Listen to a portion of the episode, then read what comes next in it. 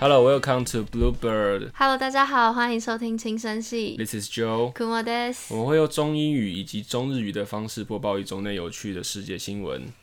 哦，好，今天是我们第零集啊，第零集。对，第零集啊。然后那个库某昨天去喝酒，哦，对，我昨天就是然后他本来说他上午要来录音，就大迟到这样。对整个大烧，因为我就是喝到凌晨，然后本来跟他约了早上，然后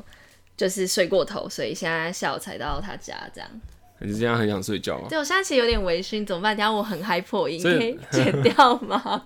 我会我会尽量保保持原本的样子啊。然后，好，OK，好 所以，如果等下有破音的话，大家就大家就那个将就一下。好来 OK，好 OK。那我们今天呃总共带来四则新闻哈。好，那第一则新闻是有关这个沙乌地的这个呃目前的政治局势，然后 First News。Uh, the family of a former top Saudi intelligence official who is living in exile and locked in an international feud with Crown Prince Mohammed bin Salman say they have become pawns in the kingdom's efforts to bring the spy chef home. 嗯，被放逐以及穆罕默德本萨勒曼王储引发国际战争的前沙乌地阿拉伯情报高官 萨阿德·贾布里表示，王储指派的间谍回来后，贾布里的家族逐渐变成筹码。A Saudi court jailed two of Saad al Jabri's adult children late last year for money laundering and conspiracy to expect the kingdom unlawfully, charges they deny. 沙烏地法庭在去年年底以洗钱和非法逃离王国囚禁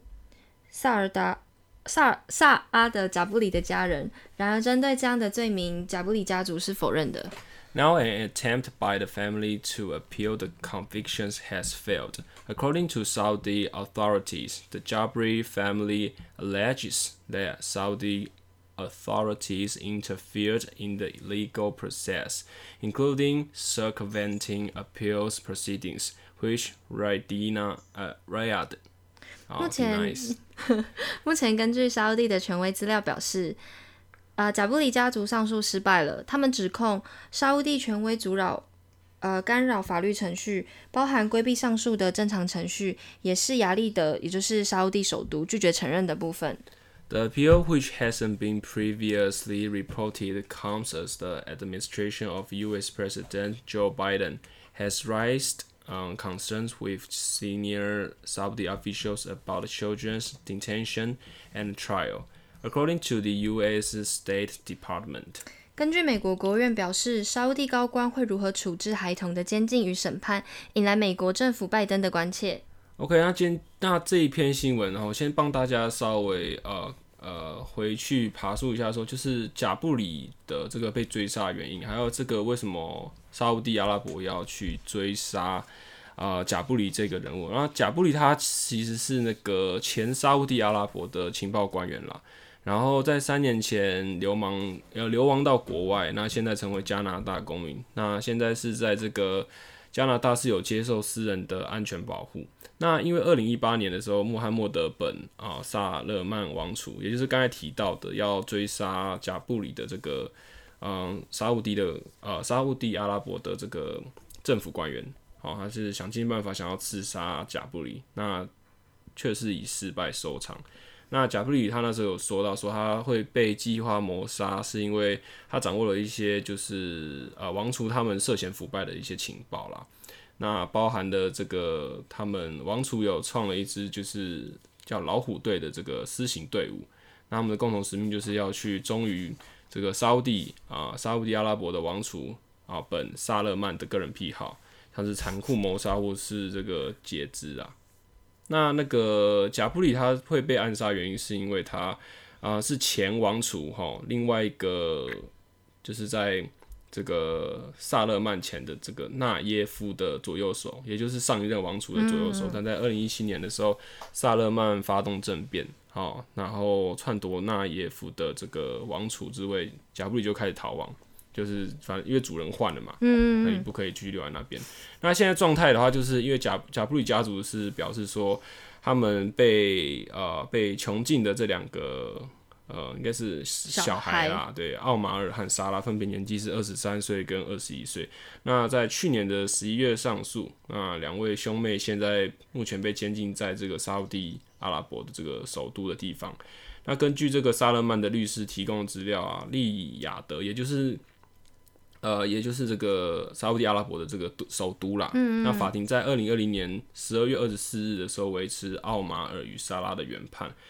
但是呢，今年四月一号，沙地检察官方检诉奥马尔跟沙拉的罪行，包含非法资金交易，还有非法逃离王国。那目前为止是贾布里家族虽然申请上诉，但是他们的律师还有这个奥马尔跟莎拉当事人啊都没有被告知这个最后定罪跟上诉的过程内容，所以就有法律的专家就表示说，呃，如果这件事情是真的，那就有可能是非法的。好，这样子是有问题的啦，就是法律程序上基本上是有漏洞的。对啊，其实有很大的漏洞。但是，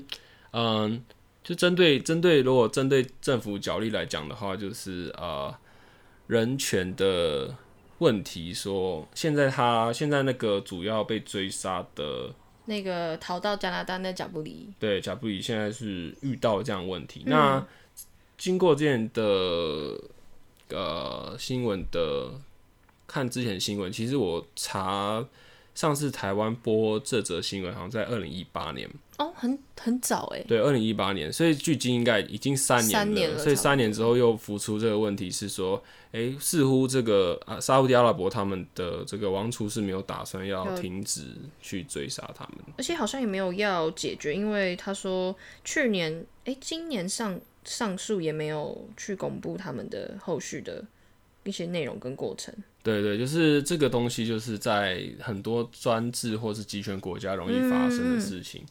啊，其实，在台湾听起来是很熟悉啦，就是在很多的不同的政体下面都会有这样子的问题，也包括我们之后等一下会讨论到的几个国家这样子。那这边再稍微科普一下，因为他们这个国家沙地他们是政教合一的君主专制国家，现在算是比较少啦。那里面推崇的是一个伊斯兰主义，伊斯兰主义，呃，主要包含的内容是他们族群是伊斯兰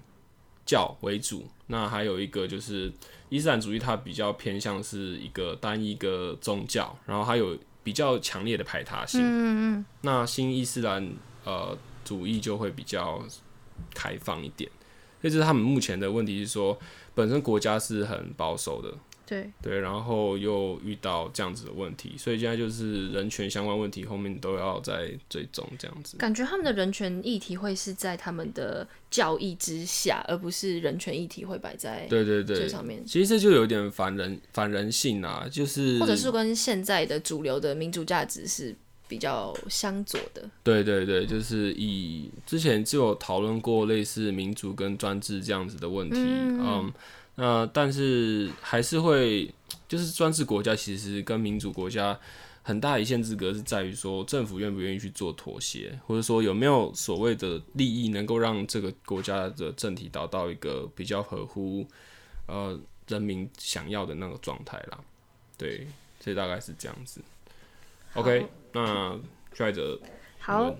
那下一则新闻就是有关埃及的呃列车事故。哎，哦，好，我直接开始了吗？好，请念，请念。嗯，エジプトで列車脱線事故、109人が死亡。诶，埃及及火车脱轨事故，共计一百零九人死伤。哈。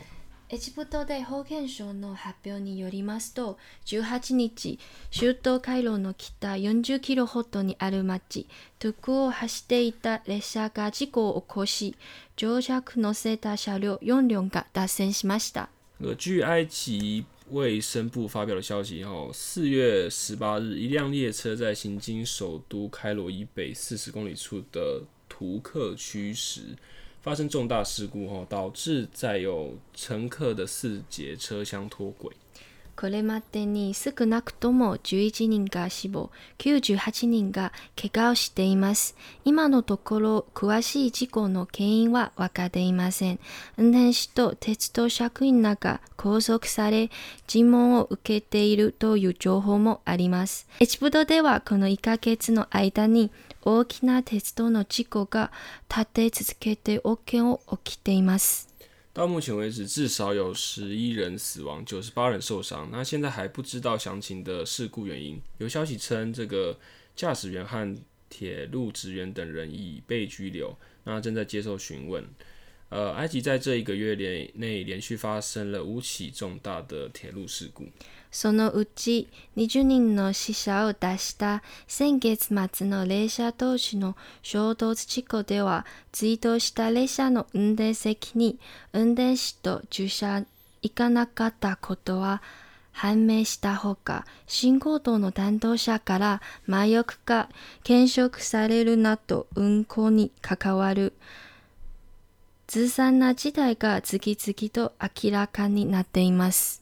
在上个月底，埃及也发生了一起重大列车事故，其中二十人死亡。经调查结果显示，事故当时的驾驶员和助手都没有在驾驶舱当中。那信号塔观测的负责人也被搜出了毒品，透过侦查相关证据将持续的浮现出来。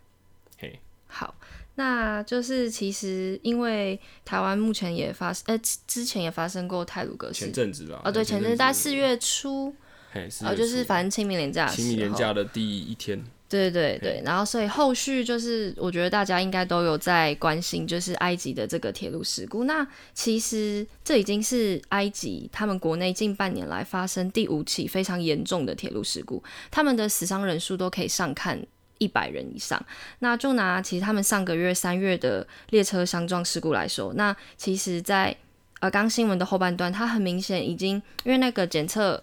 呃，调查结果已经出来，他们就是人员的管控不当，还有一些制度的问题。那其实这已经不像是可能外力的因素造成的事故，而是他们铁路负责系统的本身的问题。那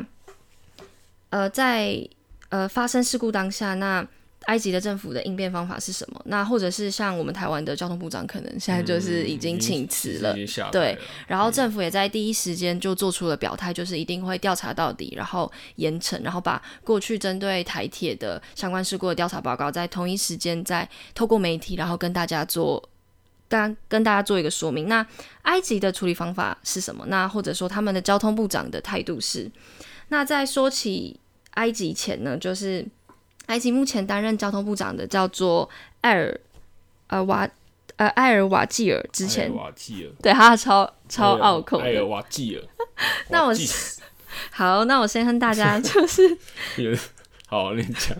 那我先跟大家就是简单介绍一下，就是埃及他们目前的一些政经结构。那我们就从二零一年、二零一零年的开始讲，就是大家应该都知道，距今十年前的二零一一年的阿拉伯之春，就是阿拉伯之春，那诶，帮大家简述一下，阿拉伯之春就是那时候是那个在突尼西诶亚的，突尼西亚那边爆，发了这个那个那可以说个什么白，是社运，那叫什么什么花？他们国花是什么？百合花？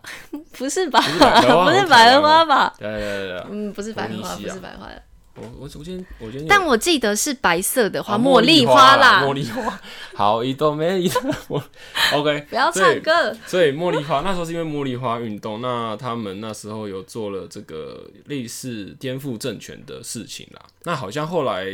后来好像没有到说完全成功，但是至少它就是影响他周遭的国家。对，就是应该以突尼西亚为中心，它周遭的一些国家都被波及，像、嗯呃埃及其实是临近突尼西亚的国家。那当时应该大家都很也蛮印象深刻，就是有一张照片是他就是自焚，就是自己对，就在泼油漆，然后就是点火这样。其实我现在没什么印象，靠，才十年呢，哎、所以所以那时候是阿拉伯之春，也是这也是一个其中一个反对政权的一个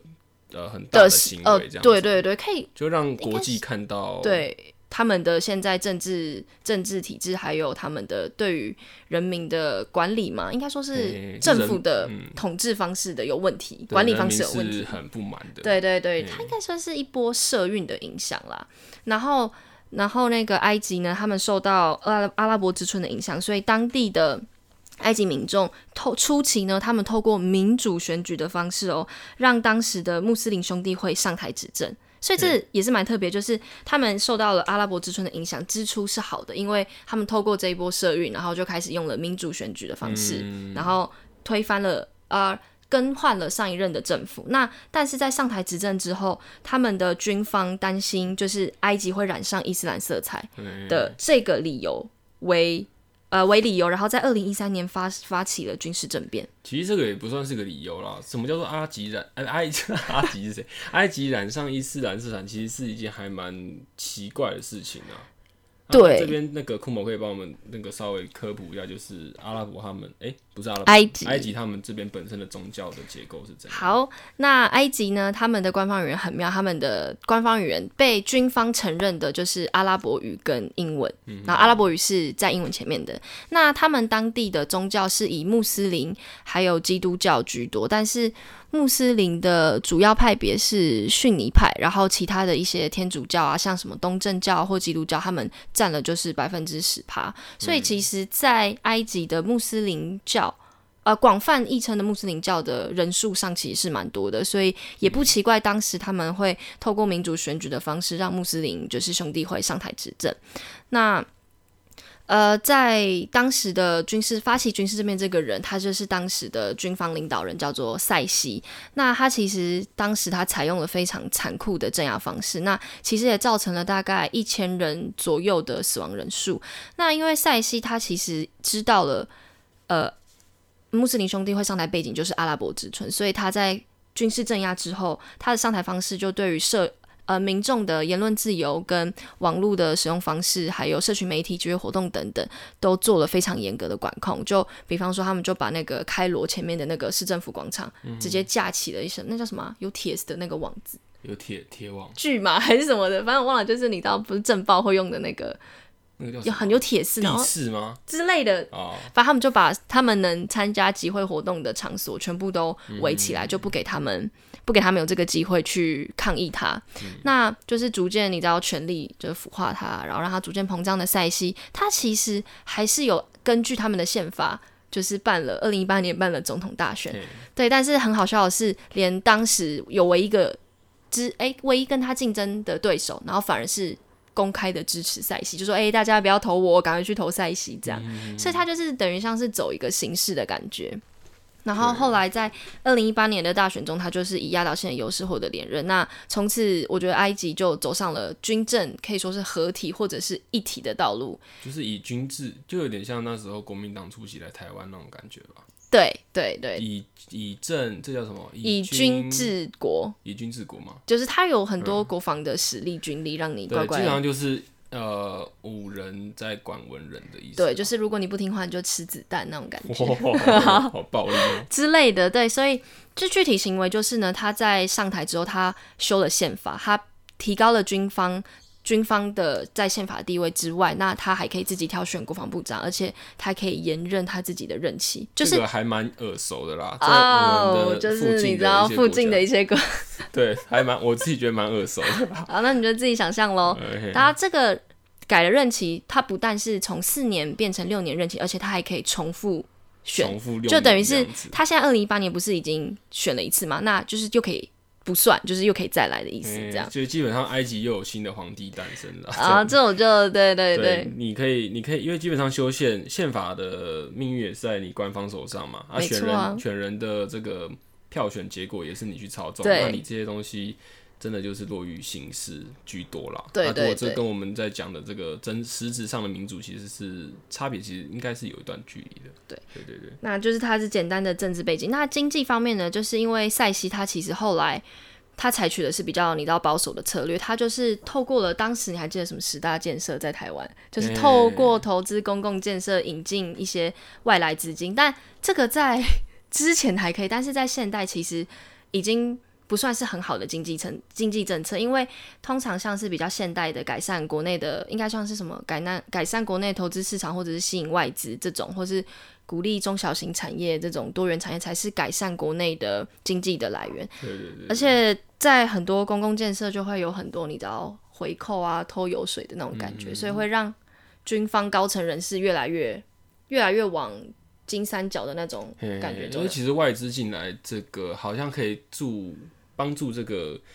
地区的或者国家的这个经济活络。但是你要知道，可以跑从别的国家跑过来的这些人，都是基本上都是大企业了。对啊，你如果今天不是有钱人，你跑过来也没有任何地，也没有任何的，应该说门槛很高啦。对对就是没有对说到完全不可能。但是这样子的话，反正这样子来讲的话，就是来的都是有钱人，所以也知道受贿的是哪一些人对对对对，那你造成贫富的差距可能会更严重。嗯你到时候用有钱的人，他们也不会这么的慈善，把他的钱捐出来变成公共建设，再回馈给我们一般的人民，对就中产阶级以下的人民。对对，所以在这种政治压迫跟经济不是这么稍微呃宽裕的状况下，其实人民对于塞西统治的政府其实已经有非常非常大的怨声。所以透过了就是这一次的列车脱轨的意外事故，其实当地的人民已经。已经就是那种举旗反抗，或是要求那个交通部长下台，但是因为刚说了这个艾尔瓦季尔，嗯，他哎呀，我去，真的很难念。对，他是他其实是塞西在当时上任的时候非常得力的一个爱将，哎，所以你知道，就算发生这么多事，你看他其实从当上交通部长之后死了大概其实也快两百两三百人了吧，但是他没有嗯下台，也很不可思议吧？对，嗯，在在台湾应该是很不可惜，但我觉得在这个国家对他们来讲应该是，我觉得很难过啦。对，就是完全就是完全，而且那时候当时在呃媒体报道的时候，那他们交通部长就是说，哦，我不会辞职，因为我是一个战士，我不会逃走。你知道，这是一个现在不是你是不是战士的问题你耶，是个战士，但你没有解决问题。对 啊，就是啊就是我好，然后而且林佳龙都下来了，你怎么还不下来？林佳龙也是战士啊。对啊，然后而且他还说，如果我下台，我才会变成国家的叛徒什么什么之类的，就整个整个在乱，整个在那个乱讲他就是话。在新闻稿上面写着自己的自己的自传，这样对对对，而且好像伟大这样。而且当时那个总统塞西就是帮将他指派为交通部长的时候，那他还在公开场合跟大家说，哦，他是一个办事非常有效率、能扛重责大任的人。所以其实不难想象，我觉得尽管之后铁路的事故连连，或者是说改善措施没有这么的符合民心，但我觉得还是很难撼动他的地位。嗯因为其实像大家知道，呃，刚才我们前面有提到普悠，哎、啊，啊，泰鲁鲁格格泰鲁格马事件，斯之前的，对泰鲁格事件，即使是像台湾。就是公开，稍稍比较公开或是民主一点的国家，还是会有很多这样的问题。是对说，嗯，政策其实它不会是完全一百趴 OK 的，是那就是真的是每次都是发生事情之后才会开始去修正啊，正视这些对正视这些问题，去修正这些问题，所以就会我不知我不知道怎么去是来不及？吗？因为就是就是你知道那些台湾那四十九个人就是这样子就这样子对离开了，对对，然后那时候就是公司的有话好说，他没有邀请到一个忘记是好像是像学者吧，在那个建设上面的一个学者，还是有权威人士。反正他来讲，他自己是他讲到后面，反正他年纪有点大了，他到后面一直在讲同样的事情。反正他是说他很气的一点是，因为他本来要搭上那一那一台车的，所以他说这件事情差一点就要发生在他身上了。那他是因为没有拿到票，因为大家知道他有个要实名制啊，哎、回，而且回花莲，都就会优先给花东的居民。对对对，所以你要拿到那个票其实很不容易啦，比机票还难抢啊。其实其实我有我有一个我弟的朋友，就是其实也是在这一波四十九人名单当中的那个罹罹罹难者，哦因为他他对，因为他熟吗？熟的朋友吗？哦对同班同学，而且。我现在讲我鸡皮疙瘩，因为他其实是那天事发当时之后，他们就是学校就开始统计，大专院校就说，哎、有没有人搭上那辆列车？哦然后他们其实就是华东的的居民，所以他们其实是一家四口，然后就是就是哥哥妹妹还是姐还是姐弟我忘了，然后就是四个人一起搭上，结果嗯，就是很不幸的是，就是只有妈妈一个人活下来，然后就是其他他的家人就是丧失，就是就是不幸罹难这样，然后就是当下就是很快群主收到消息之后，就是大家就是有为他祷告，然后就是希望他可以比较没有痛苦，然后妈妈也可以赶快坚强起来这样，因为就是对啊，因为那个小孩其实也蛮优秀的。这样听你讲，这样听你讲，就会觉得这件事情离我们很近。其实非常非常的靠近，然后当下就是有一些很及时的讯息、影音啊，就传进来，然后我们就是觉得还很震撼。嗯，对对对，所以会觉得说，其实这件事情不是可能一件新闻，或是我们这样讲说，它其实就是可能就是发生在你我身边的一个一个状况你要。想阿拉伯哈发生这么多次，然后这次一死就是死了将近两百个嘛，对不对？你说埃这埃及埃及埃及这一次，埃及这一次的死伤是目前统计的是十一个人确认死亡，但是是九十八人。但是因为他的事故频繁率太高，他上个月就死了嘿两百人呢。嗯，然后他一年内可以说是发生了一百起列车事故。就是你看要，其实一个政政一个政府的营运的不当很容易，对但这个也很难去讲，因为他们的国他们的人民能够监督政府，或是跟政府去做协调这件事情的管成本，成本跟管道，本来就比台湾或是一些民主国家更更难。然后你今天发生事情，然后又又上来说什么自己是战士这样子，哎、哦这样对啊，怎么会？这很奇怪嘛。就是你没有一个正常程序，因为像台湾，它至少在一个正常程序里面，你把事情做好之后，你就是下台。可是这样让我不禁想起，就是前几年也有一个就是上台政治人物也是乱讲话，然后还是后来出来选，我不知道是对啊，他也是说说、落选那个对对对对对，但是他对啊也是有相同类似荒谬的剧情，但是我觉得后来就台湾人民清醒了啦，呃、清醒一时啊，叫装，因为你说每个人都叫得醒啊，什么样的人叫不醒？就装睡的人，装睡 就是现在对啊，就是虽然我们现在蛮就是幽默，但是我觉得其实埃及的人民应该对，因为其实铁路对他们来说是一个非常重要的公共公共设施，但是他们一直因为政经结构的问题，所以他们一直没有办法让政府去。我觉得这这其实是他们应有的权利耶，对，就是他们生活在这块土地上，应该是他们基本的保障吧。安全这件事情，对，就是以那个那是马斯洛嘛，讲那个安全、啊，哦，你说那五种的那个对对那个金字塔来讲啦，但是就，哎，这个没办法，对，也是没办法啦。对啊，所以也就是提出这个事件，然后让大家去思考一下，就是两国之间的差异跟这是事件后续的处理方式。嗯，对，就是，